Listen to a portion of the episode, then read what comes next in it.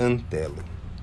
No início da era cristã, Antelo caminhava a esmo e seus pensamentos tentavam compreender como é que tudo aquilo tinha acontecido.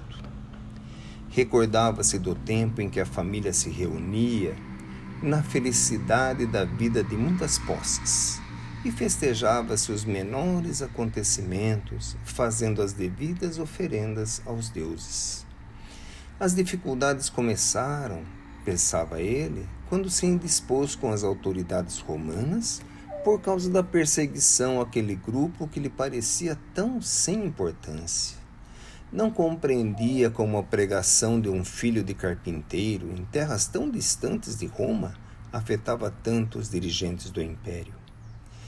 E por não compreender, não apoiava as perseguições e morticínios que eram aprovadas por todos.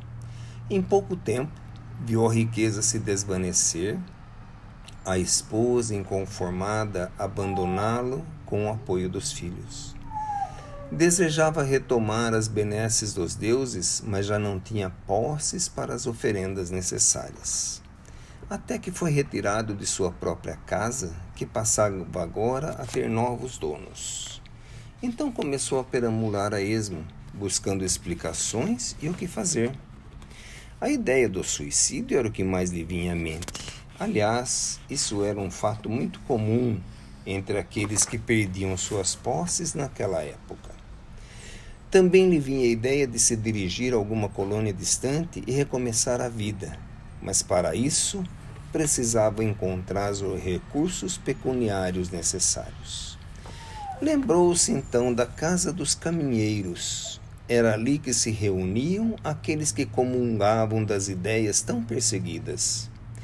Não tendo nada de melhor a fazer com seu próprio tempo, para ali se dirigiu e encontrou um quadro que ele desconhecia por completo. Pessoas se ajudando umas às outras. Quadros de doença com pessoas abnegadas cuidando de conversar e curar os que ali se encontravam recebido por um senhor à porta do terreno, expôs o que lhe acontecia e ouviu uma pergunta que lhe soou tão bem: Meu amigo, há quanto tempo você não se alimenta dignamente? Nem sequer soube responder, pois já há vários dias não sabia o que era um prato de comida. Aceitou o convite para o alimento e continuou a observar o local, vendo tarefas e necessidades.